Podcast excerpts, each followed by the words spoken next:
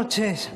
Ante todo, quiero dar las gracias a Moreno, Carlos y Francisco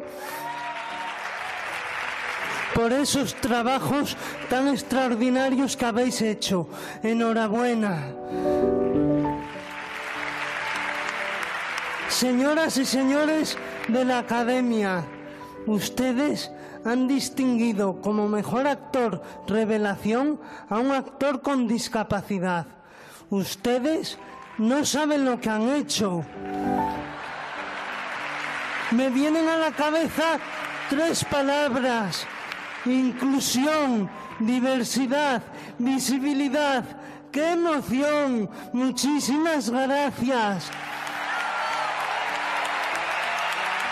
Sin duda, para mí ha sido un verdadero reto interpretar a un personaje como Marín, ya que yo venía del teatro y el cine me ha enamorado. Espero que este idilio siga muchos años más.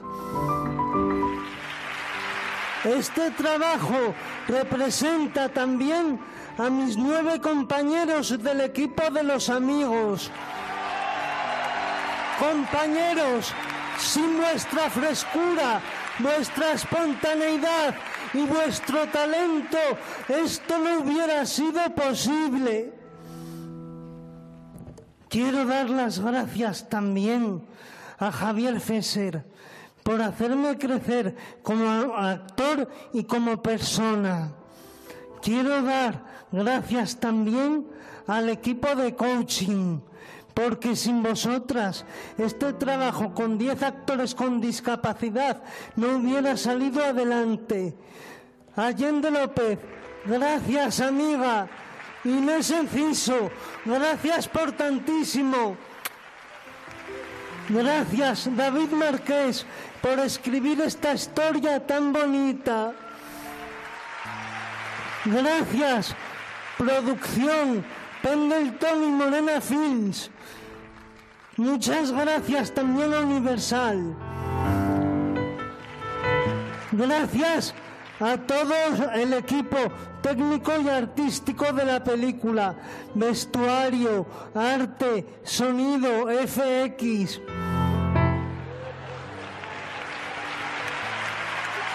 Y muchas gracias a la gente que me apoyó en mis inicios. Gracias Pepe Tabernero, gracias Miguel Cuerdo por tu bondad, tu cariño hacia mí y por todo. Y ahora me voy a León, donde estáis vosotros, mi familia, a mis sobrinos, Michelle, Linda, Noé, Quique y Ángel Pepín, a mis hermanas, Maritere y María, José, gracias por ser la mejor hermana del mundo y por querer y cuidar tanto a nuestros padres. Mami, gracias por darme la vida, gracias por dármelo todo, porque hiciste nacer en mí el amor hacia las artes y porque me enseñaste a ver la vida con los ojos de la inteligencia y del corazón. Te quiero todo. Don José Vidal Conde, mi padre, gracias por haber vivido. Gracias por luchar tanto por mí, porque eres la persona con más ternura del planeta sin pretenderlo y porque con solo una sonrisa cambiabas y cambias el mundo. Queridos padres, a mí sí me gustaría tener un hijo como yo, porque tengo unos padres como vosotros. Muchísimas gracias.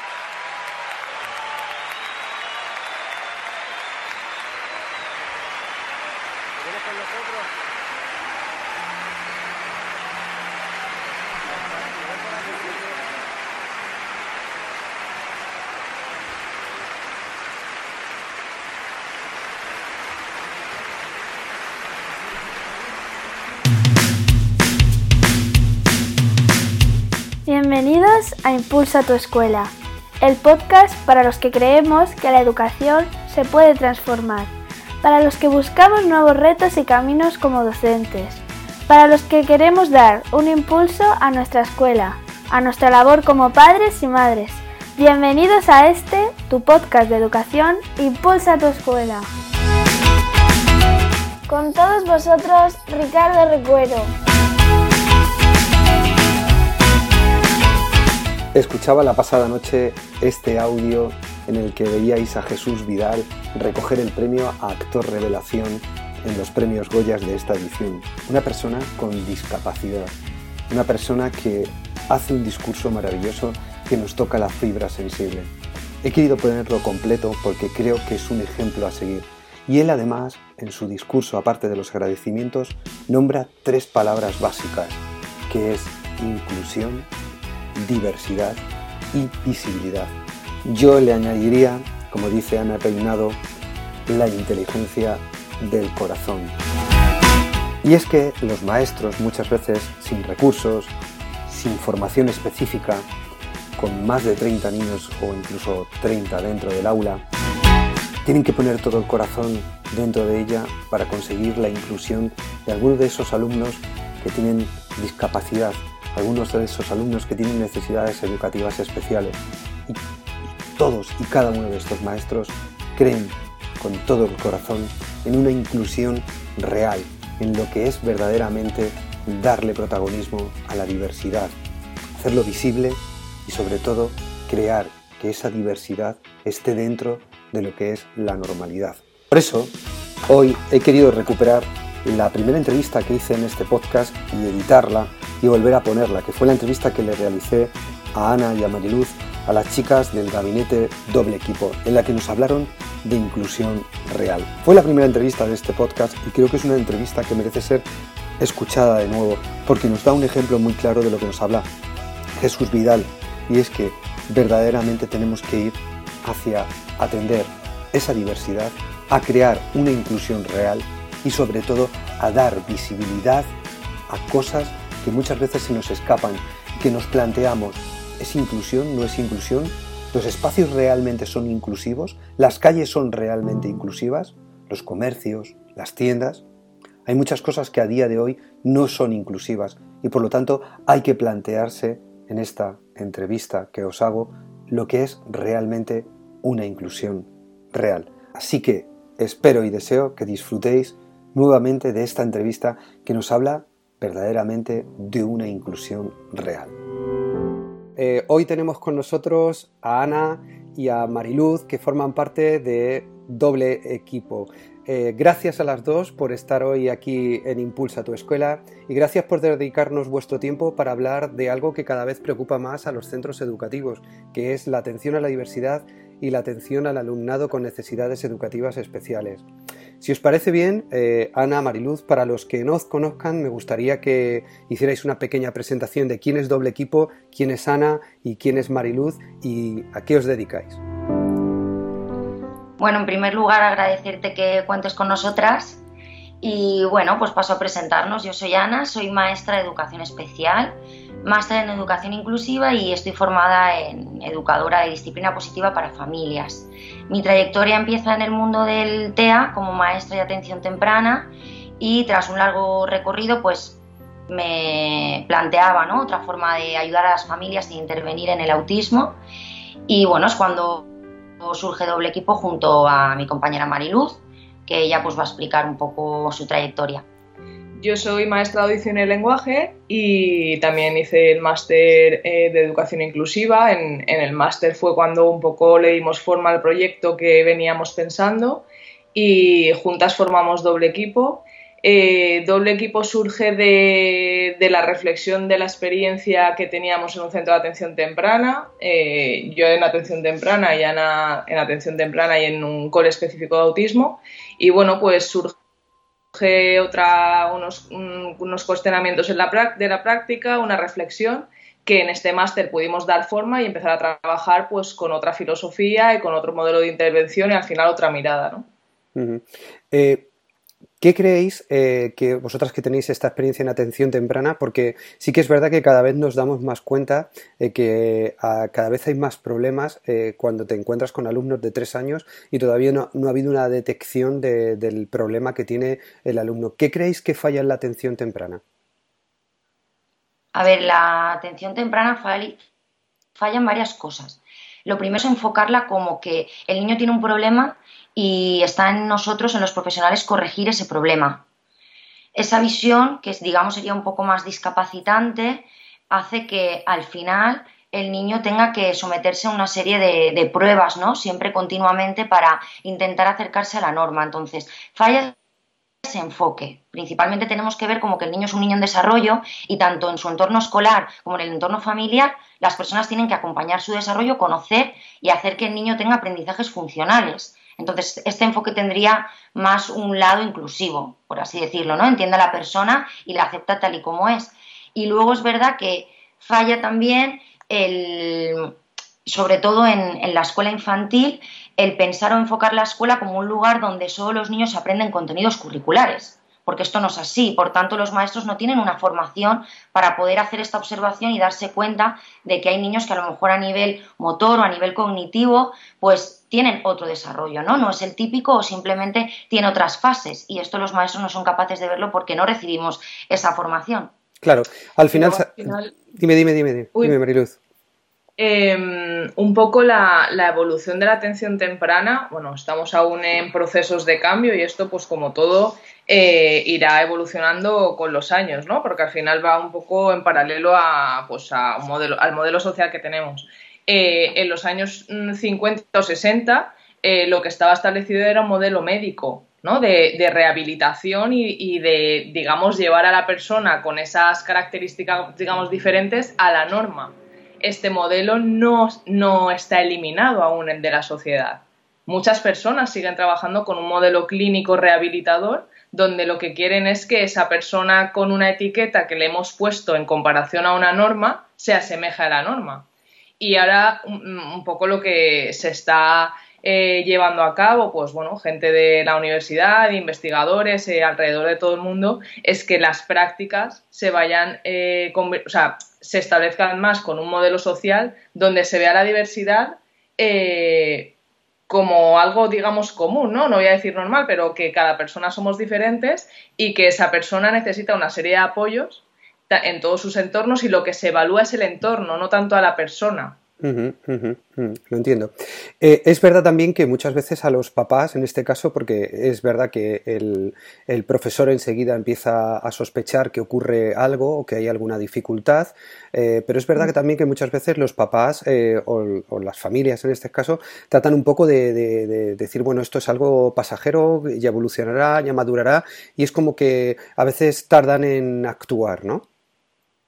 Sí, claro, los papás muchas veces ellos detectan a lo mejor que algo no va bien, pero muchas veces son primerizos, no pueden comparar con otros eh, otros hijos que han tenido, otras veces el entorno en general, cuando hablo de entorno hablo de familia, escuela, pediatra, les da indicaciones contrarias, que esto nos lo encontramos mucho, y luego está el propio proceso, ¿no? De, de tener que ver que me tengo que poner en marcha porque algo está pasando en mi hijo, y eso es un proceso que es duro, que no es fácil y que cuando la, la, familia necesita este acompañamiento o esta visión ¿no? de que alguien le haga ver que algo está pasando, el mensaje que le damos normalmente es lo que hablábamos antes, está basado en el déficit, ¿no? Es tu hijo todavía no habla, en clase me he dado cuenta de que no juega como los demás, eh, le cuesta comerse el bocadillo y tiene llanto continuado. Entonces, estos mensajes negativos hace que la familia también se cierre un poco en banda, ¿no? Si yo recibo este mensaje, lo, lo puedo percibir como un ataque hacia mi hijo. Entonces, aquí tenemos todos mucho que hacer. Primero, informarnos mejor, estar todos más formados, empezando por los pediatras, que muchas veces no tienen formación sobre desarrollo, otras muchas veces sí, pero si nos, encontramos con ese tipo de pediatra y además en la escuela el maestro, por lo que hablábamos, por esa falta de formación, ¿no? Más allá de lo académico, no sabe indicar, sabe que algo va mal, que ese niño no es como los demás, pero tampoco se encuentra fuerte para sentarse con la familia y decirle, oye, está pasando esto, porque el propio maestro no lo sabe, porque no tiene esa información. Entonces, esto sería sumar un poquito de, de, cada lado, ¿no? Es una problemática que no depende únicamente de la familia, que no tiene que ver con que la familia no quiera, sino que no tiene las habilidades. Y luego es verdad que, como lo que comentábamos antes de los modelos de atención temprana, eh, es muy importante que dejemos solo de evaluar al niño como si el niño tuviese un problema. Al final, la discapacidad es un constructo eh, creado sociocultural. O sea, no en todas las sociedades ni no en todos los años de, digamos, de existencia de la humanidad, las personas con discapacidad eh, estaban como al margen de la sociedad como están actualmente, porque no nos olvidemos que si estamos hablando de inclusión es porque hay exclusión. Entonces, eh, dejemos ya solo de evaluar a los niños, porque los niños no son los que tienen el problema. Al final, los mensajes que tenemos que dar en torno a, las personas con una condición diferente en su desarrollo es qué podemos hacer todos, ¿no? O sea, no es que tu hijo no hable, es que qué hago yo para que tu hijo se comunique conmigo. ¿No? O no es que tu hijo no se mueve ya, pero qué adaptaciones, o sea, todo el tema físico como lo que lo tenemos mucho más integrado, ¿no? Pero ¿qué hago yo para que, hacer que tu hijo me comprenda? Si a lo mejor su código de comunicación no es el lenguaje oral. Claro. Eh, a colación de lo que estás diciendo, Mariluz, eh, yo tenía la primera pregunta para vosotras, que era, ¿la atención a la diversidad es un reto posible o imposible en educación? Porque sabéis que es un tema eh, que cada vez eh, está más en boga, pero es verdad que los colegios y el profesorado eh, tampoco está tan preparado para esa atención a la diversidad a nivel, a nivel real, ¿no? Falta formación. ¿Qué falta a los colegios? Claro. A ver, para nosotros es un tema posible, pero es verdad que hay una cuestión de base que es el sistema educativo, como sistema educativo. Aquí no hablamos ni de diversidad, ni de... Es decir, si tenemos una educación aún obsoleta, en la mayoría de colegios. Vosotros destacáis por ser un colegio pionero precisamente en metodologías y en esa visión, pero hay que reconocer que no es lo común ni es lo que nos encontramos a día de hoy en, los centros educativos. Entonces, si la base, ¿no? esas ratios de 25 alumnos, eh, todo lo que tenemos de base eh, está obsoleto porque no corresponde a la sociedad que tenemos hoy en día ni a cómo hoy en día vamos a llegar a, conseguir un trabajo, ¿no? a desenvolvernos en la vida, ya todo lo que hagamos son medidas sobre una base que no está bien. Entonces, eso es lo que nos encontramos, millones de programas para implementar eh, un programa en música, un programa en matemáticas, un programa que tenemos que ir metiendo como si fuera ahí a calzadora y en una caja que caben pocas cosas y es muy difícil porque los centros intentáis hacer maravillas. Entonces, lo primero que tendría que cambiar es esas ratios y esa base del sistema educativo. Luego no hay que olvidar que el sistema educativo lo formamos todos. Entonces, en cuanto a recursos o normativas, eso nos viene dado, ¿no? Digamos que eh, es una normativa que, que nos viene dada y que nosotros no podemos decidir. Pero sí que es verdad que cómo impartimos nuestras prácticas docentes y cómo ese propio centro organiza los recursos es algo que depende de cada centro y ahí sí podemos hacer mucho también, ¿no?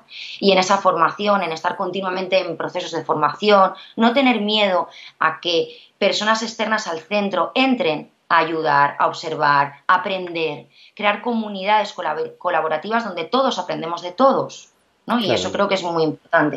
y al final bueno, pues yo creo que todo lo nuevo, todo lo que se te escapa puede dar miedo, pero tenemos que empezar a hablar simplemente de niños y de personas que son las que, ¿no? Son, son los que van al cole, con los que tenemos que estar cada día y plantear como la atención a la diversidad es un reto.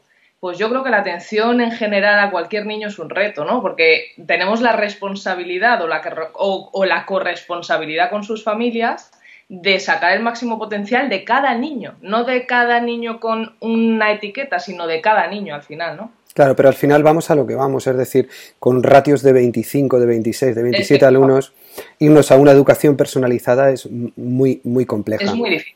Es muy compleja. Por eso nosotras siempre decimos que no es un problema de que hayan niños con X o con Y, es una cuestión estructural del sistema educativo que tiene unas condicionantes, o sea, tiene unas condiciones que no ayudan a ningún niño, no a un niño con autismo, a un niño con síndrome de Down, no permiten un buen desarrollo de ningún niño. Claro. ¿Hasta qué punto pesa el, currículum en la atención al, niño con necesidades educativas especiales? Cuando hablo de currículum, sobre todo hablo del tema contenidos. Eh, ¿Hasta qué punto eh, lastra muchas veces esa atención a la diversidad? Nosotras lo vemos mm, muchísimo. Eh, siempre estamos intentando que las personas que tienen más necesidad de apoyo alcancen un buen nivel de autodeterminación y para esto tienen que ser capaces de elegir, de decidir, de expresar deseos, de comunicar, de buscar su felicidad y muchas veces vemos que esos contenidos son prioritarios frente a esas habilidades, ¿no? Y, vemos niños que les están enseñando a leer o a escribir o que desde la escuela se intenta que alcancen unos contenidos acorde a la cronológica y ese niño ni siquiera es capaz de decir que tiene frío o tiene calor en su casa o no es capaz de decir esto no me gusta y esto me hace daño, con lo cual eh, lo que estamos creando es eh, personas que no tienen una cierta libertad ni de elección ni de decidir sobre sus vidas y que van a poder tener unos contenidos porque se los hemos enseñado, pero que lo que les hace el día de mañana ser personas competentes, felices, resolutivas, no son esas habilidades, pero igual que el resto de niños, ojo. Lo que pasa que es verdad que la escuela debería eh, apoyar mucho más eh, este enfoque y estas habilidades que son las que necesitan en su vida porque las familias al final, eh, lo creáis o no, nosotras lo que vemos en los hogares es que lo que dice el maestro le dan una importancia, eh, como debe ser, ¿no? Pero le dan una importancia eh, mucho mayor muchas veces frente al sentido común, ¿no? Y están intentando que su hijo se siente y que repase y que coja el lápiz y lo machacan en casa para que llegue a esos contenidos que el maestro le dicen que son importantes. Y nosotros les hacemos ver que es mucho más importante que pueda controlar esfínteres o, que pueda decidir por él mismo, ¿no? Entonces, no tenemos que perder de vista el horizonte y ver que son personas, que son niños y que lo que les tenemos que enseñar es, aprender a convivir en sociedad, ¿no? Y las habilidades sociales y el juego y la capacidad de, planificar, de dialogar, de en un determinado momento van a tener que ir a, a, solucionar un problema bancario, por ejemplo, van a tener que ir a comprar o van a querer llevar en una vivienda una vida autónoma. Entonces, todo esto que pasa no debe quedar a un lado, ¿no? Y todo, todo eso, todas esas habilidades, forma parte de contenidos curriculares, pero la forma es la que marca la diferencia, ¿no? O sea, y al final, eh, el, currículum español, o sea, que es en el sistema en el que estamos, es totalmente excluyente para muchos, no solo para los niños que tienen una etiqueta. Sí, sí, el currículum, tal y como está, es eh, rígido y excluyente. Entonces, vamos a empezar vale, tenemos una normativa a la, que tenemos que ajustarnos, pero vamos a comenzar a planificar nuestras prácticas eh, bajo un modelo de diseño universal de aprendizaje, vamos a empezar a, darle funcionalidad a los aprendizajes, bueno, pues como hacéis en vuestro cole, ¿no? Que, que los niños aprenden naturales, pero yéndose a hacerse un una gincana por el patio utilizando unos códigos QR donde son enfermeros, donde son médicos, ¿no? Dándole mucho más sentido al aprendizaje para todos. y pensando para todos, no pensando... O sea, al final, cuanto eh, tú más adaptes para todos, ¿no? Cuando tú más te bases en una filosofía de diseño universal del aprendizaje, menos tienes que adaptar para el niño X. Claro. Y luego esos aprendizajes globales, ¿no? Que, que no es ciencias, no es matemáticas y no es lengua. Es que como persona el cerebro funciona de manera conjunta y cuando yo voy a ir a comprar, el día de mañana pongo en marcha no solo eh, mi habilidad lógico-matemática, sino muchas más, ¿no? Entonces, ese aprendizaje, como hacéis en Ciudad del Mar, donde todas las asignaturas tienen que ver con todas. Eh, doble equipo entre todas las funciones que, tiene, tiene la formación a lo que es al profesorado y luego tiene también la formación a las familias, incluso el acompañamiento a las familias. Me gustaría un poco eh, que explicarais eh, ambas funciones y qué es lo que veis, sobre todo en ese día a día que vosotros lleváis tanto del acompañamiento de las familias como de la formación al profesorado. Pues el programa que tenemos actualmente en entornos naturales se llama Programa Creer es Crear y consiste, tiene, eh, es un programa general, tiene la parte de acompañamiento en el hogar, que es una visita a la semana, normalmente empieza con una visita a la semana durante un tiempo, con una duración de dos horas. Y en esa visita lo que hacemos es, tiene que estar el papá, la mamá o cualquier cuidador, ¿no? Porque el programa es de empoderamiento hacia el cuidador que está con el niño. Entonces, eh, lo que hacemos es recoger las preocupaciones y necesidades que tiene el niño en su hogar a través de sus rutinas diarias, pues nos encontramos que problemas típicos de cualquier padre, el control de esfínteres, la alimentación, la ducha, el comportamiento y la conducta, ¿no? Este tipo de, preocupaciones que, que es común en todas las familias, pero que muchas veces con las pautas tradicionales o que a lo mejor otros niños puede ir funcionando, con estos niños tienen que ser más personalizadas, ¿no? Y en ese acompañamiento también está incluido lo que es la mediación en la comunidad, para cualquier tipo de actividad pues extraescolar, de ocio, que el niño quiera hacer y necesite esa mediación de un profesional que le explique al, al profesional, al profesor de teatro o de natación, cómo incluir a ese alumno en el grupo. Y luego además tenemos una escuela de familias donde abordamos los temas que les preocupan a estas familias que tenemos en nuestro programa. Entonces es muy personalizada esta atención. Al final, el terapeuta que tiene la familia asignado está ahí para ayudarles, para asesorarles, para acompañar, para guiar, para escuchar, para buscar apoyo. Si, por ejemplo, es un niño pequeño y aún no está escolarizado, explicar todo ese proceso de escolarización, cómo se da, cuáles son las opciones que tiene. Es una figura de apoyo que pensamos que es imprescindible para las familias. ¿Quieres aportar? Eh, la, bueno, como os hemos comentado al principio, las prácticas que hacemos eh, nos basamos en un modelo social, ¿no? Donde entendemos que eh, no, no, entendemos la discapacidad como tal, sin, sin, nada que rehabilitar, sino desde un modelo más social, desde el respeto a la neurodiversidad y sobre todo las prácticas, como decía Ana, están basadas en un enfoque de prácticas centradas en la familia donde se establece una relación de colaboración con la familia, no una relación jerárquica donde es el profesional el que decide los objetivos ¿no? y, los hace. Nosotros trabajamos con la familia, al lado de la familia, partiendo, eh, como decía Ana, de sus preocupaciones y de sus necesidades y juntos vamos creando bueno, pues una serie de objetivos que ellos, poquito a poco, en su día a día y durante sus rutinas, no en un tiempo extra que dedican a su hijo sentados en una mesa, sino durante sus rutinas, van pues poniendo en marcha ciertas orientaciones que el profesional le va dando.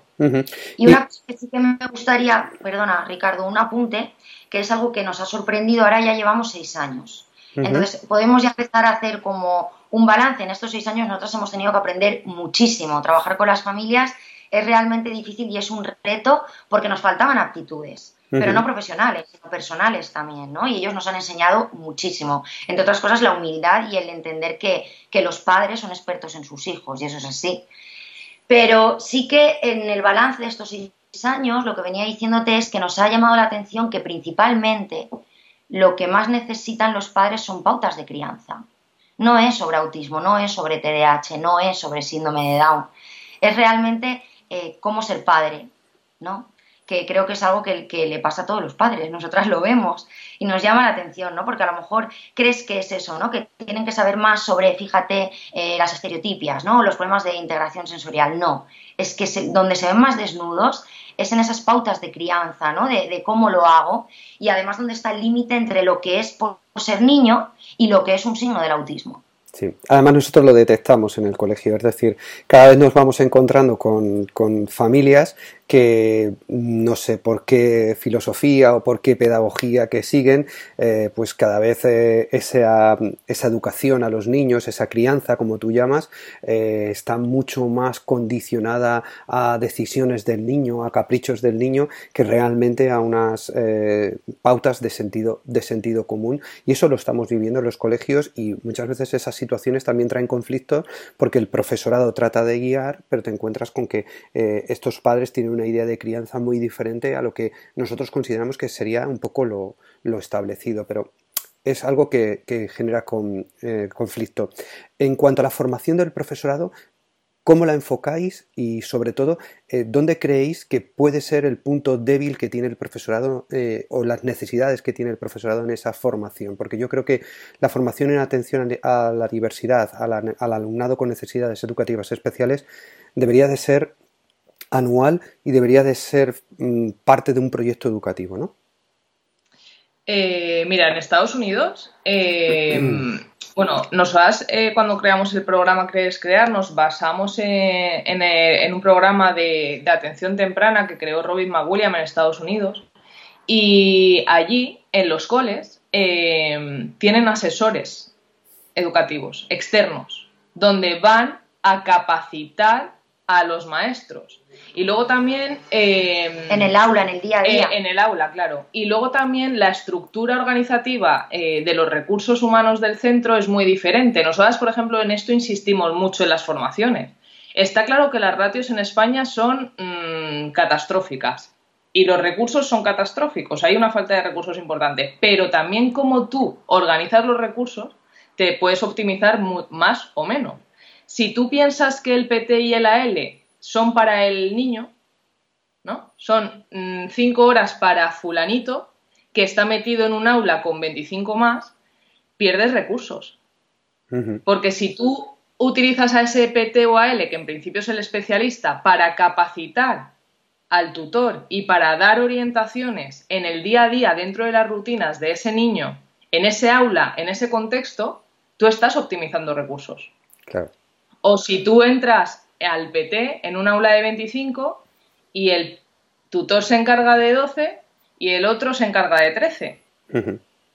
¿No? Entonces, eso es una manera de optimizar recursos. Y luego, eh, volviendo otra vez al modelo médico, si queremos rehabilitar al niño y le otorgamos 5 horas de PT y 5 horas de AL con, desde esa visión médica, tú estás perdiendo recursos. Si, sin, embargo, si tú tienes en un modelo, ¿no? Ahora hablamos mucho de la inclusión, si tú vas a, te basas realmente eh, en unas prácticas inclusivas donde, donde tu concepción de la persona es desde el respeto, desde el reconocimiento y la neurodiversidad, y no piensas que es el niño el que tiene un problema, sino que los entornos son los discapacitantes, tú el foco no lo pones en el niño, lo pones en el entorno y en capacitar a los adultos que están con ese niño. Entonces tú ahí ganas muchos recursos. Claro. Claro, nuestra formación siempre intenta hacer un poco con los maestros lo mismo que hacemos con las familias. Eh, lógicamente, cada centro tiene sus horarios establecidos para formación y es normal que, que, tengamos que hacerlo a lo mejor en dos horas o en tres horas donde todos prestan atención, ¿no? En la típica clase más magistral eso es necesario porque además los maestros ahí tienen que exponer sus dudas, sus preocupaciones. Si además puede estar la familia, como es vuestro caso, pero la verdad es que tenemos que decir que es el único colegio donde hemos ido a hacer formación y han dejado estar a familiares, donde además también se nos ha dejado entrar a las aulas y observar lo que está pasando. Entonces, esto para nosotros es lo ideal, poder observar cómo son esas aulas, poder observar la relación del profesional con el niño, para poder, en base a lo que veo, darte una estrategia eficaz. Si no, lo que yo te cuento, llevarlo luego a la práctica es muy difícil. ¿Qué es lo que les pasa a las familias? Lo que me dicen en la escuela o lo que me dice el experto en tal cosa, luego yo en mi día a día cómo lo aplico, ¿no? Entonces, tiene que haber esta línea de poder dar clases magistrales y formación, pero también observar la realidad para poder capacitar a, a los profesionales. ¿Cuál creéis que es el mm, mayor error, eh, si hiciéramos una media, que cometemos los, los, maestros en la atención a este alumnado de necesidades educativas especiales? La falta de anticipación de las tareas, los errores a la hora de comunicarles. ¿Qué creéis que es el mayor error? Porque yo me doy cuenta de que el profesor va a prueba y error, ¿no? Y, y muchas veces cometemos errores por la falta de conocimiento, ¿no? Yo creo vaya pregunta. Sí, vaya pregunta. no es fácil, no es fácil. A ver, no, en sí, errores. O sea, yo parto, siempre partimos de que tanto un profesional como unos padres hacen lo mejor que pueden y lo mejor que saben. Entonces, cuando una familia nos dice, ¿cuál es mi error? Un profesional, o sea, no hay error. ¿Vale? No, partimos de que, de que no hay errores, porque cuando uno no lo hace con intención no es un error. Ahora bien, es verdad que las creencias, que para mí son las creencias que todos tenemos a nivel individual como personas, son las que nos limitan y las que nos ponen la barrera en el niño. Es decir, cuando un profesional dice, ya, yo lo puedo intentar, pero es que de verdad mm, no va a poder, no va a poder pedir, no va a mirar el picto, no va a hacer tal cosa, ahí es tu creencia sobre lo que es capaz o no y ahí estás poniendo una barrera, porque seguramente no comunique o no entregue ese pictograma. Entonces, el principal error, por así llamarlo, sería creernos nuestras creencias propias y limitarnos a nosotros mismos. Y luego, mm, al final, si, si, bueno, tenemos ya una experiencia con las familias, ¿no? Y nuestras familias, bueno, pues también han tenido sus experiencias positivas y negativas en los coles, eh, en un mismo cole, en coles diferentes. Y las familias mm, piden eh, respeto, piden escucha, piden que se les acompañe, no piden que sus hijos sean eh, brillantes a nivel eh, curricular, piden respeto y acompañamiento y equipo y colaboración. Eso es lo que piden las familias, pero ojo, yo creo que las familias de cualquier niño. Estoy de acuerdo, totalmente. al final, yo creo que lo más limitante en general son las actitudes.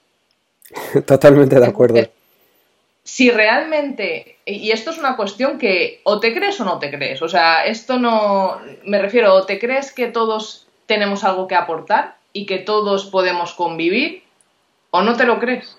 ¿no? Entonces, si tú te realmente crees que todos eh, está famoso eh, lema de todos somos iguales pero diferentes, o sea, si realmente tú crees que la, los humanos somos diferentes y que todos tenemos algo que aportar, que todos tenemos dificultades, que todos tenemos retos, que todos tenemos habilidades, ya está, o sea, todo lo demás lo vas a ir construyendo. Claro, a colación de lo que estás comentando, eh, mm, ¿crees que hay suficiente concienciación por parte del, resto de las familias, de familias que no tienen alumnos con necesidades educativas especiales, con respecto al, alumno eh, TEA, con respecto al alumno con necesidades, eh, mm, con necesidades educativas especiales?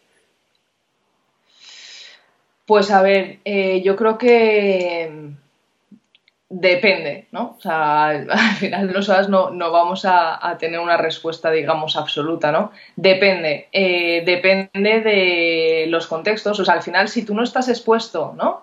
A, a, convivir con la diversidad, pues la vas a ver diferente, ¿no? O sea, si tú no estás expuesto, si tus hijos no están en un cole donde hay diversidad de alumnado en cuanto a sus características y a sus condiciones como, como personas, pues claro, te vas a ir al parque y vas a ver a un niño con una agenda de comunicación y pues tu hijo igual piensa que eso es un juego o, y tú lo vas a ver como, uy, qué raro, o, ¿no? Porque no estás conviviendo con la diversidad. Claro. Y eso lo, hemos visto, o sea, eh, tuvimos una experiencia en un cole, en Alcoy, y en una clase de, de cinco años, creo recordar. Y esas dos clases eran dos clases paralelas de cinco años. Eh, en una de ellas eh, bueno, había un, niño con TEA y en la otra clase había una niña con síndrome de Down. Y, nos contaban los profes que habían tenido dos niños nuevos en una de, las clases. Esos dos niños nuevos no habían empezado con el resto de compañeros. Y esos dos niños, pues claro, al final, desde el desconocimiento a lo diferente, pues tenían unas actitudes respecto al niño con TEA y a la niña con síndrome de Down, pues bueno, pues un poquito de rechazo, de desconocimiento, eh, habían ido en algún momento pues a tener alguna disputa y habían visto las pruebas, nos decían que veían la diferencia entre la convivencia de los otros niños desde los dos años en este cole y estos niños que acaban de llegar nuevos, pero al final todo es por la propia exposición. Estoy de acuerdo. Sí, también también vemos familias, esto pasa, ¿no? Yo creo que sin ánimo de juzgar, ¿eh? pero familias que piensan que si una persona con más necesidad de apoyo está en un aula, un niño, lo que va a hacer es que su hijo vaya por detrás. Y aquí, ¿qué es lo que vemos? Aquí lo que observamos es lo que hemos vivido, yo creo, todos los de nuestra generación y, todavía algunos que son más mayores que nosotras, y es que la escuela ha sido una carrera de competición. Y en esa carrera de competición, el que más sabe, el más listo y el que más sobresaliente tiene es el que va a llegar a la mejor universidad y además va a poder estudiar una carrera y además va a ser más feliz y además va a tener el mejor marido más guapo y todo lo más.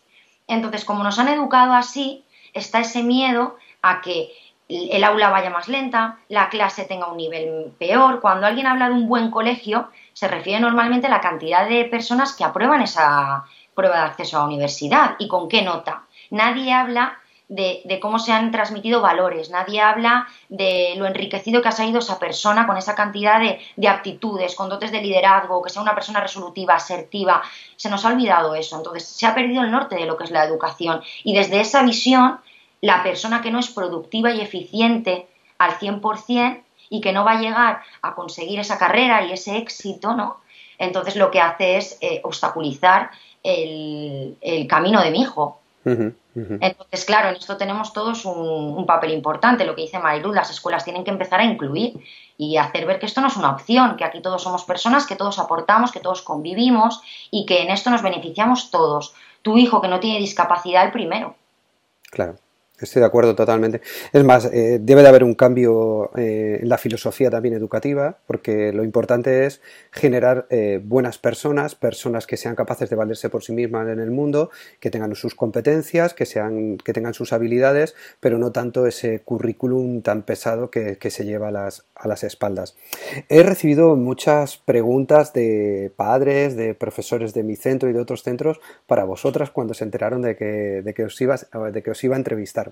Mira, eh, la primera de ellas habla de la integración sensorial, ¿no? Y me dicen, eh, ¿qué importancia tiene integrar, eh, o sea, ¿qué, importancia tiene concienciar a un centro educativo que tiene alumnado TEA o aulas de educación especial en el aspecto de una integración sensorial? ¿En qué propuesta escolar introduciríais la integración sensorial?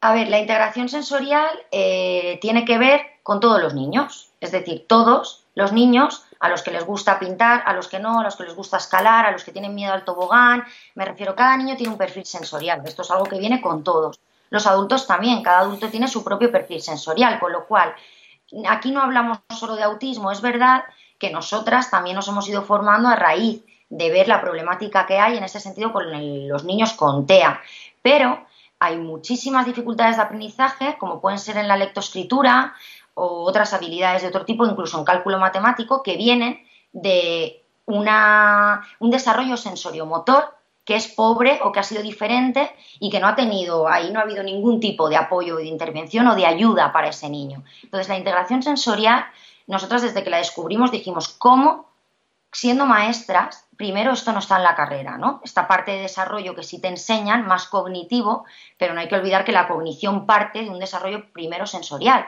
que si es deficitario y ese desarrollo motor y sensorial no funciona bien, van a haber dificultades de aprendizaje después. Con lo cual, esto debería ser básico para cualquier escuela y debería estar en todas las formaciones. Aquellos centros que además disponen y tienen eh, alumnos con dificultades de hiperactividad, déficit de atención, dislexia, TEA, es decir, todos los centros educativos, porque todos tienen algún tipo de, alumnado con necesidad, deberían de contemplar esto, pero no como una formación puntual, sino como algo que está como estrategia preventiva y que además eh, diariamente los niños pasan por ese entorno donde van a tener inputs sensoriales que son los que necesitan para regularse, para seguir mejorando, para aprender, y esto es algo que puede introducirse como parte del día a día dentro de las rutinas escolares. Que puede estar el, patio, el tiempo de patio o el tiempo de comida. Y luego además contemplar adaptaciones sensoriales dentro de esas rutinas. Para un niño que tiene dificultades de alimentación, tengo que poder adaptar ese entorno de comedor. Para otro niño que tiene dificultades a la hora de, de jugar, sensoriales, como puede ser que me toquen, percibir el tacto demasiado, ¿no? Tengo que estar en un entorno, poder tener un lugar de descanso donde no hayan 15 niños corriendo a mi alrededor, porque eso me va a hacer aislarme, porque me duele que me toque. Entonces, tiene que haber, por un lado, esa parte de formación a todos los centros y que se contemple como algo más, igual que está contemplado las matemáticas, la lengua o la gimnasia o educación física, y luego además tienen que haber esas adaptaciones por rutinas y por entorno y es muy importante al final, eh, bueno, eh, el, sistema educativo ha cambiado mucho en bueno, desde que nosotros éramos pequeños. O sea, antes se accedía al cole a los seis o, a los cinco o a los cuatro, ahora todo lo hemos adelantado a los tres, hasta los tres años. O sea, los maestros tenemos un conocimiento bastante limitado del desarrollo del niño y estamos con tres años haciéndole a niños de tres años que se sienten en una mesa a escribir cuando eso no es posible por su madurez. Entonces tenemos que formarnos mucho en el desarrollo y el desarrollo empieza por la parte sensoriomotora. Entonces todas las personas que nos dedicamos a, bueno, a estar con personitas pequeñas que tenemos un poco en nuestra mano su desarrollo, tenemos que tener mucha, mucha, mucha formación y mucho conocimiento sobre cómo es el desarrollo sensoriomotor. Y a colación a todo esto que estamos comentando, incluir la, figura de los terapeutas ocupacionales en los centros educativos. Es fundamental. O sea, los terapeutas ocupacionales son los únicos que ahora mismo pueden estar formados en toda la parte de integración sensorial y son el perfil profesional que se encarga justamente de la ocupación, de las adaptaciones, de mm, tengo este niño en este entorno que le está discapacitando, ¿no? Le está limitando su desarrollo, ¿cómo voy a adaptarlo? Y eso se encarga un terapeuta ocupacional. Claro, ¿cómo voy a prevenir que el maestro cuando tenga un niño en segundo de primaria y se encuentre con que ese niño escribe mal o tiene parece que tenga una dislexia, cómo voy a prevenir eso? Porque mucho viene de una base sensorial y motora que si yo ya estoy, eh, no hace falta ni siquiera llamar estimular, pero estoy observando para darme cuenta que no va eh, por donde tenía que ir y yo le voy a poner esos apoyos para que pueda ir funcionando, voy a prevenir todo ese fracaso escolar que viene después, en la primaria y en la secundaria. Correcto, correcto. Estoy, de acuerdo con vosotras. Hay muchas carencias y ojalá, eh, por ejemplo, equipos como el vuestro pudieran estar eh, diariamente en los colegios observando y dando pautas a los profesores. Sería, sería estupendo. Eh, tenemos otra, otra pregunta de una profesora que me dice, ¿cómo podemos dinamizar los patios para que haya una mayor y mejor integración de los alumnos TEA y los alumnos de un aula de educación especial? A ver, el tema de los patios, igual que el tema del comedor, en colegios como por ejemplo el vuestro, tan enormes, eh, es bastante complicado, ¿no? O sea, si tienes un colegio donde tienes 600 alumnos, que para nosotras es masificación. masificación absoluta, eh, es bastante complicado que tú en el patio puedas estar, digamos, apoyando o guiando, ¿no? Entonces, partiendo de eso, ¿no? lo que hablábamos, que todo parte de, la base, de la estructura, de cómo están estructurados los centros educativos. Eh, para poder acompañar el juego, lo primero que tienes que, hacer es observar. Y para poder observar tienes que tener muchos conocimientos de lo que estábamos diciendo de desarrollo, de desarrollo sensorimotor, de... Mm, es muy común, ¿no? Encontrarse, por ejemplo, a familias o a profes eh, que a un niño de tres años o de cuatro años le están diciendo que es un egoísta por no compartir, es que su mente no está preparada para entender que tiene que compartir, ¿no? En el juego, por ejemplo. Y eso lo tenemos que saber, que con cuatro años tu juego es contigo mismo, no es compartiendo. Es un ejemplo, ¿no? O sea, eh, tengo delante a un niño que tiene dificultades para eh, iniciar un juego, ¿no? Pues para eso tengo que haberlo observado. Y para luego poder acompañarle, tengo que conocer muy bien a ese chaval, tengo que conocer muy bien sus intereses, tengo que conocer muy bien cómo es su procesamiento para poder luego darle apoyos. Pero claro, esto va a ser bastante complicado si tengo un patio con 200 niños a su alrededor que están corriendo. ¿no? Pues a lo mejor tenemos que ir haciéndolo de forma pues progresiva en pequeños grupos. Eh, la página web que, bueno, luego os recomendaremos algunos enlaces, eh, estuvimos en junio en un congreso en Barcelona de atención temprana, que todo el hilo conductor del congreso era la socialización. Y ya hay muchos recursos donde se aborda la socialización en el día a día, pero no en una hora, en una sesión con la PT y con la L con otro niño más, sino dentro de todas las rutinas diarias, desde la asamblea hasta la despedida, desde que entran al cole hasta la despedida poquito a poco dando apoyos a cada uno de los niños que o que tiene desafíos en, las habilidades sociales, por ejemplo. Es fundamental ir haciéndolo durante todo el día. No me pongo en el patio con este niño diez minutitos y le enseño este juego. Sí, tiene que ser algo global. Claro. Claro. Eh, en, relación a lo que estabas comentando, Mariluz, eh, otra profesora me pregunta, ¿cómo podemos mejorar la comunicación de los alumnos eh, con TEA con el resto de los compañeros y, maestros, incluso familias? Mira, la comunicación es algo que se tiene que dar entre más personas, ¿no? Entre dos o más personas. Si yo cojo al niño con dificultades de la comunicación y lo saco a un aula con, un, con una profesional a enseñarle a comunicarse, algo está fallando. Porque la comunicación es un proceso natural de todos, de todos, de cualquier persona. Y la comunicación se da en interacción con tus iguales y con otras personas. Entonces la comunicación no se trabaja de forma artificial y aislada. La comunicación se trabaja y se aborda desde el momento en el que se tiene que dar la comunicación. Si yo estoy en el, aula y el niño con dificultades en la comunicación necesita pedirle a su compañero eh, los colores para poder pintar, le tengo que enseñar en ese momento a pedírselos. No lo tengo que sacar a un aula a enseñarle cómo pedir, sino en el momento en el que está sucediendo esa necesidad de comunicación, ahí darle los apoyos. Claro, esa es, la, esa es la clave de la comunicación. Muchas veces vamos a hablar y nos dicen, fíjate este niño, ¿no? Y el niño está trabajando, pero de repente en cualquier momento explota y grita, ¿no? Y, y se tira al suelo y no sabemos qué pasa.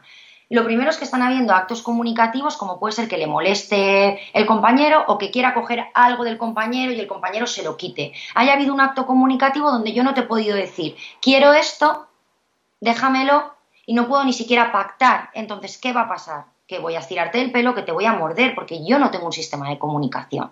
Entonces, lo que hablaba Mariluz es súper importante. Tenemos que dar esos apoyos, como pueden ser. Lo primero es valorar y ver qué necesita ese niño. Si va a necesitar un código gestual, si va a necesitar un código pictográfico. Y una vez tenemos claro qué código va a ser el suyo para empezar a comunicarse, hacerlo de forma natural, continuada durante todo el día dentro de ese aula para que los propios compañeros lo aprendan también y sepan comunicarse con ese niño. Si yo saco al niño para intentar darle habilidades de comunicación y que luego él las extrapole y las generalice, eso va a fallar eso va a explotar por algún lado, eso no tiene un sentido. Entonces, lo primero que tenemos que hacer es aprender sobre comunicación y aprender a observar qué necesita nuestro chaval, qué sistema, y esto no es fácil. Esto no es nada fácil, esto nos va a llevar un tiempo. Lo que no podemos es que llegue un alumno y corriendo por las prisas decirle, venga, pues ya le pongo las fotografías o hago un sistema gestual. No, voy a ver qué necesita bien. Y una vez lo tengo claro, voy a empezar a enseñarle ese código junto a la familia, porque es muy importante que la familia siga este sistema de comunicación en el hogar, porque si no se va a quedar aislado a un solo contexto. Y luego, por tanto, que los niños y compañeros vayan aprendiendo ese sistema de comunicación.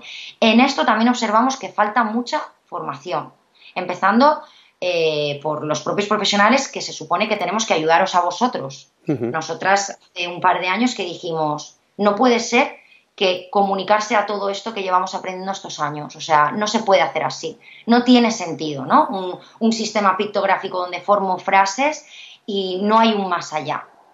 Y ahora ya vamos eh, investigando, nos vamos moviendo, vamos viendo cómo se utilizan, qué otros soportes hay fuera de España, porque creo que es que aquí aún todavía en todo el tema de, de enseñar comunicación y lenguaje estamos muy, muy, muy por detrás. Puede ser que este, eh, este tema de la comunicación y, estos problemas a la hora de, estar formados en la comunicación y de, y de conocer bien sistemas comunicativos, eh, puede ser también que traigan muchas veces problemas de conducta y, conductas disruptivas en, este tipo de alumnado, ¿verdad? Efectivamente. Al final, eh, en cualquier niño, tú ves a un niño de cuatro o cinco años, ¿no? Pues que aún no tiene ciertas habilidades conversacionales, por ejemplo, para eh, negociar, ¿no? Y entonces, eh, imagínate una situación, ¿no? Un niño de cinco años que quiere, eh, yo qué sé, por ejemplo, ir a la piscina ahora y no dentro de cinco horas. ¿No? Pues a lo mejor ese niño empieza pidiéndolo de va, mami, porfa, vamos a la piscina ahora, pero llega un momento en el que sus habilidades de negociación no son las que a lo mejor su madre está intentando llevar a cabo y, no puede responder a eso. Entonces ahí va a venir seguramente una rabieta o me enfado y luego está como gestiona ese niño las emociones, ¿no? Pero igual con todos los niños. Un niño con autismo que no tenga un sistema de comunicación que pueda expresar deseos, que pueda expresar cómo se siente, que pueda pedir, que pueda rechazar, que pueda preguntar, que pueda comentar como cualquier otro niño, va a tener dificultades eh, eh, mm, bueno, va a tener unas conductas que para nosotros vamos a decir que son disruptivas, pero al final es una conducta disruptiva que tiene su origen eh, en, una falta de habilidades de comunicación que el responsable o los responsables de poder dotar a ese niño de ciertas habilidades de comunicación somos los adultos. Claro. Claro, ahí, está, ahí está. Y, muchas veces eso trae problemas de conducta disruptiva y muchas veces eh, no sabemos por dónde viene y a lo mejor simplemente es un problema de comunicación con, con, el alumno. La comunicación es un... Casi un 60 o un 70 ¿eh? de los problemas de conducta, de verdad. Nosotros hemos visto cambios mm, de 180 grados simplemente por poner un sistema de comunicación y eso que a día de hoy estamos obsoletos en los sistemas de comunicación, que los niños pueden pedir, que pueden, pero falta mucho. Es verdad que las nuevas tecnologías están abriendo un camino y de unos años aquí eh, hay multitud de opciones ya hoy en día y es muy difícil que alguien esté sin comunicarse. Pero cuando viene un profesor y nos dice, porque normalmente el profesor no nos cuenta lo que pasa de una situación, nos dice, estoy en el aula y el niño grita, muerde, pega, pero no comenta alrededor nada más. El contexto. Solo se centra en lo que el niño hace, ¿no? En, esa conducta disruptiva. Yo siempre le digo, ¿qué edad tiene? Siete años, vale. Piensa a nivel comunicativo todo lo que hace un niño de siete años. ¿Tu alumno es capaz de hacerlo igual? No. Pues ya lo tienes. O sea, parte de ahí. Pero ¿qué pasa? Que solemos pensar que como no hay lenguaje no hay capacidad detrás. Y eso está ahí. Y lo que hacemos es hablar delante de ellos y muchas veces caemos en el error de pensar que sin lenguaje no hay comprensión, no hay una capacidad intelectual y entonces lo que hacemos es poner a los niños a repasar letras, a hacer puzzles, a hacer un montón de actividades manipulativas y ese niño está incomunicado simplemente haciendo una actividad. Olvídate de la actividad, empieza comunicando, empieza jugando, empieza relacionándote, empieza creando un vínculo y la comunicación es la base. Por eso siempre decimos, olvídate de lo curricular y establece un sistema de comunicación con este niño. Eh, mm, me quedan dos preguntas para, haceros. Eh, eh, bueno, me encanta todo lo que estáis diciendo y la verdad es que da, gusto escuchar a personas que, tienen ese conocimiento, sobre todo de la atención a, las necesidades educativas especiales y a la atención a la diversidad. Las dos preguntas que me quedan, una primera es, una maestra me pregunta eh, sobre la importancia que tiene del seguimiento de la medicación por parte de las familias. Es verdad que muchas veces las familias eh, gestionan a su manera la medicación que estos niños toman. ¿Qué importancia tiene esa, medicación? El tema de la medicación es bastante delicado para nosotras. Eh, nuestra primera opción nunca para evitar un problema ¿no? Eh, de problemas de conducta o no es va a ser la medicación porque la medicación no va a hacer que tu hijo o que tu alumno tenga habilidades entonces si realmente hacemos un buen análisis de esas dificultades ¿no? que muestra el niño en un contexto determinado y no olvidemos de los contextos de los análisis dentro de los contextos no da al niño como si fuera un ente eh, aislado cuando realmente hacemos un buen análisis de la conducta, nos vamos a dar cuenta que la mayor parte de esas situaciones se dan por faltas de habilidades de comunicación, porque el entorno mm, me sobrepasa, ¿vale? Por no nada del niño, sino del entorno. Entonces, cuando vamos a dar todos esos apoyos que necesita el niño, ese niño va a estar mucho más tranquilo, se va a sentir mucho más respetado, se va a sentir que puede comunicar, se va a sentir bien. Y cuando tú te sientes bien, y cuando los demás te ven capaz, entonces todo va fluyendo. Es verdad que en ciertas situaciones pues puedes necesitar la medicación, como niños que cursan con epilepsia, niños que tienen otro tipo de, dificultades ¿no? añadidas. Pero pensar que un niño con problemas de conducta va a dejar de tener problemas de conducta por estar medicado es un error bastante importante, porque no los va a dejar de tener y no solo que no los va a dejar de tener, sino que la medicación no va a hacerle tener mejores habilidades. Aquí partimos también de un tema de neuropediatría. Al final, eh, lo, que, lo que observamos, ¿eh? nosotras no estamos ni a favor ni en contra de la medicación, no es nuestro ámbito y no nos, no nos vamos a atrever a valorar ¿no? a nivel médico eh, lo que es mejor para un chaval o no. Pero lo que está claro es que lo que no puede ser es que un neuropediatra, que eso pasa y lo vemos, sin hacer una valoración de ese niño, sin ver a ese niño en un, en un entorno o a veces ni siquiera estando el niño, simplemente que el padre va y le dice está agitado, está enfadado, tiene rabietas, no duerme, no come y acto seguido hay una medicación detrás, esto no es una línea causa-efecto, esto no es así. Ese niño puede no estar comiendo bien por problemas sensoriales, puede no estar durmiendo bien porque tenga mucha ansiedad durante el día en la escuela. Entonces, es muy importante que esas variables primero se estudien y que desde neuropediatría también se le deje muy claro a la familia esa medicación que tiene que observar y que tiene que ver y para qué es. Porque las familias no tienen esa información. Yo voy y te digo que se comporta mal, que tiene hiperactividad y que en el colegio me dicen que tiene rabietas y yo le doy la medicación, ¿no? Pensando que eso va a solucionar toda la problemática en cada contexto. Y esto no es así. No es así.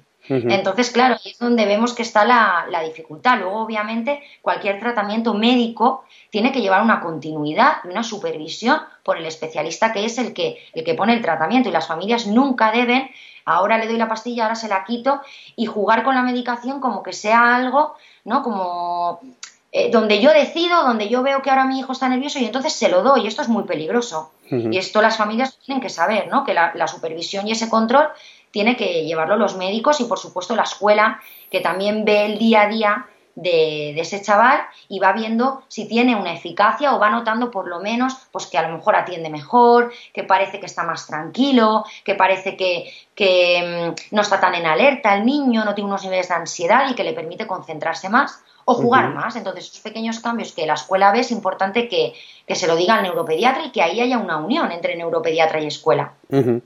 Eh, estoy de acuerdo con, vosotras otra vez. Eh, La última pregunta que tengo para, para vosotras Sabéis que dentro de este tema de la inclusión, de la atención a la diversidad, eh, cada vez hay más centros que tenemos aulas de educación especial. Eh, vosotras, eh, porque hay muchas teorías de dónde colocar el aula de educación especial.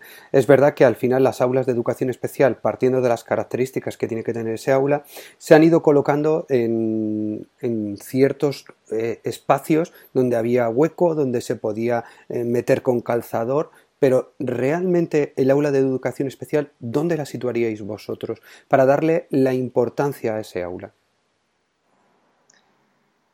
A ver, em, respecto al tema de las aulas de educación especial, centros específicos, bueno, supongo que sabrás que ahora mismo estamos en un momento de tensión desde el informe de Naciones Unidas, eh, si estamos hablando de inclusión, tenemos que mantenernos en la inclusión y un aula de educación especial o un colegio de educación especial no es inclusión, es un sistema excluyente, ¿vale? Entonces, vamos a partir de ahí y luego vamos a ir colocando todo donde toca, ¿no?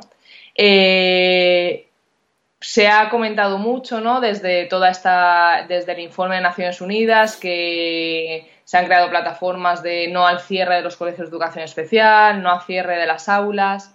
Esto no va a ser de hoy para mañana, ni debería de serlo, porque entonces, bueno, que yo creo que, se crearía una situación bastante delicada, pero es verdad que los centros de, eh, ordinarios que tengan aulas de educación especial deberían un poco cambiar esa mirada y vuelvo al principio de, de, esta conversación donde hablábamos de un modelo social y del respeto a la neurodiversidad, ¿no? Un aula debería, de educación especial debería ser un espacio eh, compuesto por profesionales que tengan mucho conocimiento sobre el desarrollo y sobre las diferentes condiciones del desarrollo, pero debería ser un espacio donde pudiera entrar un niño con TEA, pero también pudiera entrar cualquier otro niño, donde fuera un espacio eh, compartido que pudiera utilizar cualquier niño y no solo los niños que tienen un diagnóstico. Los niños que tienen cualquier diagnóstico tienen que estar con sus compañeros porque tienen que convivir con sus compañeros.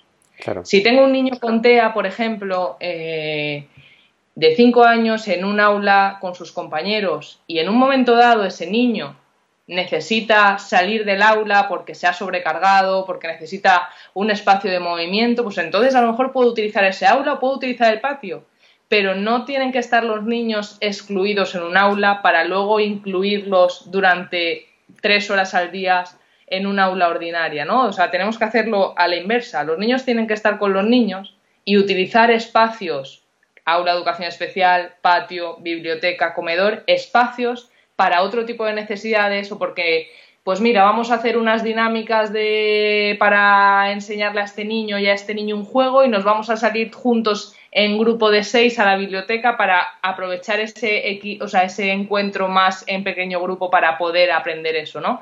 Pero no por norma que estén en, los, en las aulas, ¿no? Excluido. Muy bien. Yo quería señalar un, pequeño, simplemente, eh, porque Marilu ya más, más o menos lo ha dicho todo.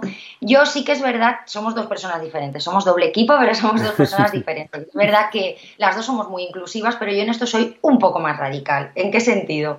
No en el sentido negativo, ¿eh? pero las cosas es como cuando un padre dice, quiero que sea responsable mi hijo.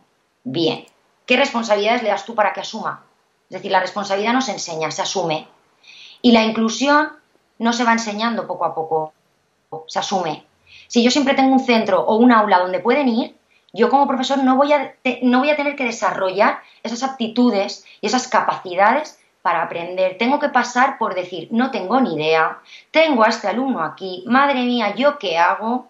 Que tengo 20 más o 15 más, no tengo ni idea de qué hacer y es necesario pasar por ahí. Y lo que la utopía de creer que en algún momento progresivamente la inclusión maravillosa vendrá, porque entonces seguiremos dentro de 50 años hablando de lo mismo. Entonces, yo soy más radical en el sentido de que mm, sí creo que las aulas han cumplido una función muy importante y los centros de educación especial que eran necesarios, que siguen siendo necesarios aún porque esa educación de la que hablábamos general para todos es obsoleta, pero si incidimos en cambiar esa educación para todos, vamos a poner más fácil el camino para poder eh, tener un lugar para todos. Entonces, han tenido un papel muy importante, lo siguen teniendo, pero tiene que haber un momento en el que digamos ya.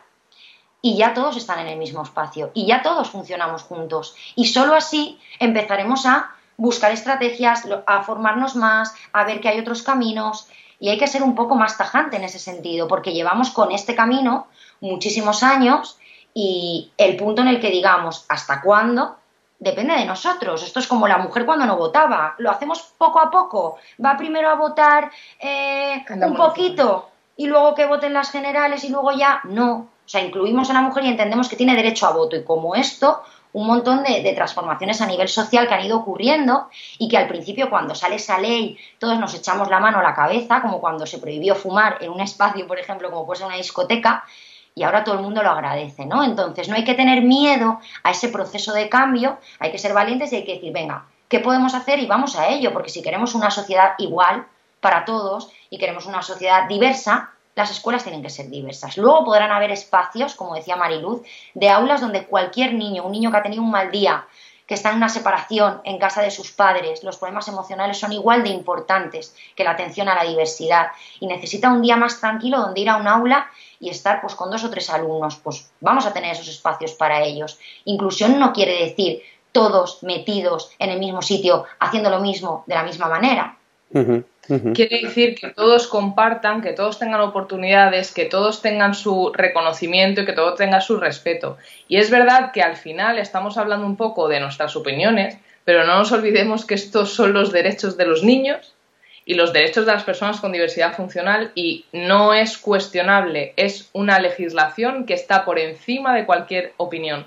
Sí, me encanta la, la reflexión para terminar la entrevista, está siendo una reflexión muy chula para terminarla. Para, para, terminar esta entrevista y este tiempo que me, que me, estáis dedicando, me gustaría que pudierais recomendar dos o tres libros, eh, tanto para lectura de profesores o, o de padres. Eh, pues habíamos, eh, nos habíamos apuntado algunos, algunos libros algunas webs. Eh, como hemos comentado a lo largo de todo este tiempo, es muy importante que los profesionales conozcamos el desarrollo, las etapas del desarrollo, ese desarrollo sensorio-motor, cómo aprenden los niños, cómo funciona el cerebro de un niño. Y bueno, pues eh, a partir de ahí entonces ya construimos, ¿no? A partir de ahí ya vemos cómo podemos eh, enseñar X o enseñar mm, lo que sea, ¿no? Y para eso queremos recomendaros eh, un libro de la pedagogía Waldorf, una, educación hacia la, hacia la libertad, que su autor, su autor es Franz Karlgren. Y, eh, algo más específico, eh, por ejemplo, para comprender mejor el autismo, para nosotras es fundamental Peter Vermeulen. Eh, lo conocimos hace unos años en un congreso de, de AETAPI. su libro El autismo como ceguera del contexto creemos que es muy importante para poder comprender el procesamiento de una persona con autismo. Y cuando tú comprendes el procesamiento de una persona con autismo, entonces puedes ayudarle, entonces puedes darle apoyos, pero no damos apoyos sin comprender el procesamiento. ¿Vale? Por eso es muy importante, ¿no? O sea, eh, yo no te puedo dar un recurso o, un material sin que tú hayas entendido cómo procesa esa persona. Porque si tú lo entiendes, el material y el apoyo lo vas a generar. Pero si tú no entiendes esto, por mil millones de recursos que te dé, seguramente lo podrás aplicar en una situación concreta, pero no vas a poder extrapolarlo a todo, ¿no? Porque no hay esa comprensión del procesamiento. Y de páginas web, eh, un poco la línea que ha dicho Mariluz. Son páginas que tienen recursos para utilizar en centros y además basados en el enfoque de inclusión, pero que además tiene evidencia científica, artículos y explica el por qué, ¿no? Veníamos al origen. No solo webs que tengan herramientas, que eso está muy bien, pero hay muchísimas. Cuesta encontrar una web que tenga herramientas y que justifique el porqué de esa herramienta desde un punto de vista científico. Entonces hemos apuntado la de Robin McWilliam, que es de RAM Group, ectacenter.org y headstartinclusion.org. Os las pasaremos todas para que las podáis colgar y bueno, todas en inglés pero tienen traducción y todo el material que está colgado y herramientas que tienen también está traducido al español y hay escalas de desarrollo para poder utilizar tanto en entorno escolar como en el entorno familiar. Y hay muchos recursos donde te van ayudando, por ejemplo, ¿no? Todo lo que hablábamos antes de las habilidades sociales, de la comunicación, del juego. O sea, un niño va a aprender comunicación comunicándose con sus compañeros, con, sus, con los adultos, con, con su entorno. Y eso lo va a aprender en el día a día, no en una sesión separado con una persona, ¿no? Y en estas páginas, por ejemplo en Nectar Center y en Head Start Inclusion, eh, son páginas de Estados Unidos, de, grupos de investigación de Estados Unidos, donde el abordaje es desde el aula, desde las rutinas, ¿no? Desde que llego por la mañana y en la rutina de llegada tengo que saludar, en la rutina de asamblea tengo que compartir una canción con mis compañeros, en la rutina de almuerzo tengo que pedir el, bocadillo a mi compañero responsable de repartir los almuerzos, ¿no? Y van ayudando un poco a cómo aprovechar las oportunidades de aprendizaje naturales que se dan en el día a día en las rutinas ¿no? Para cambiar un poco todo este enfoque.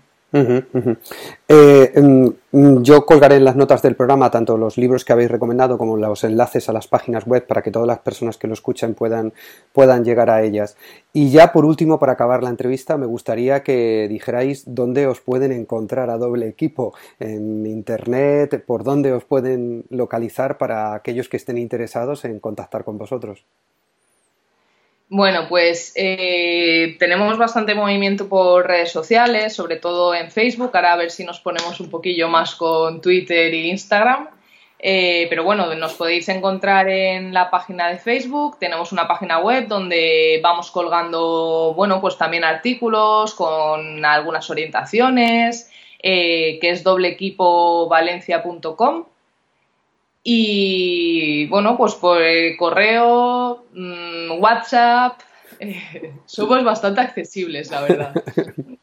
Bueno, pues yo colgaré todos vuestros enlaces de contacto, etcétera, para que la gente que quiera contactar con vosotros, incluso para formaciones o para dudas que tengan, se puedan poner en contacto con vosotros.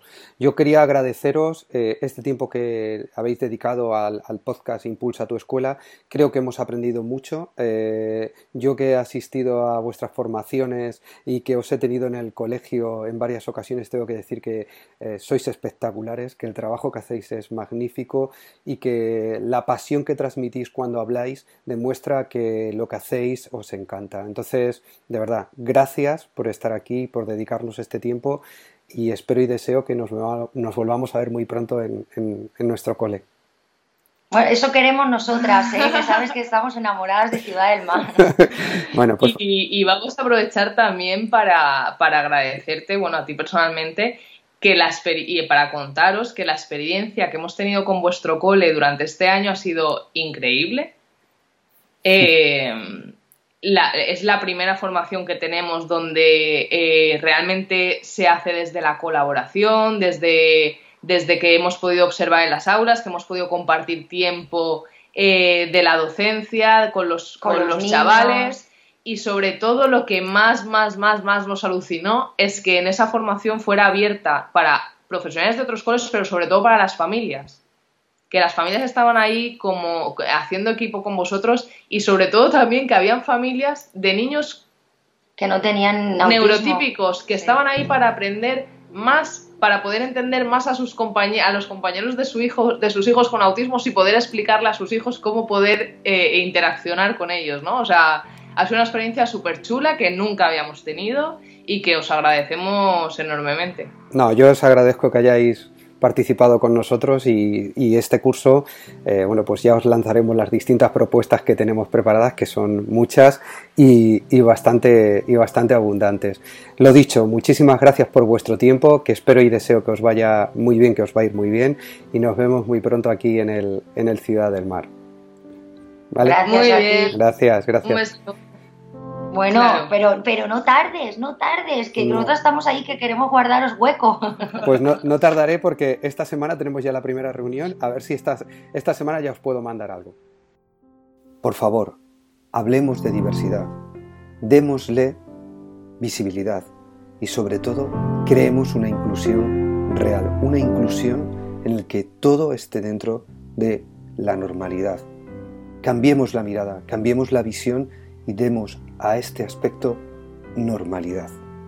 Nos vemos el próximo viernes en un nuevo episodio de este podcast de Impulsa tu escuela, que como ya os digo, es mucho más que un podcast de educación. Esto empieza a ser una tribu educativa. Hasta pronto.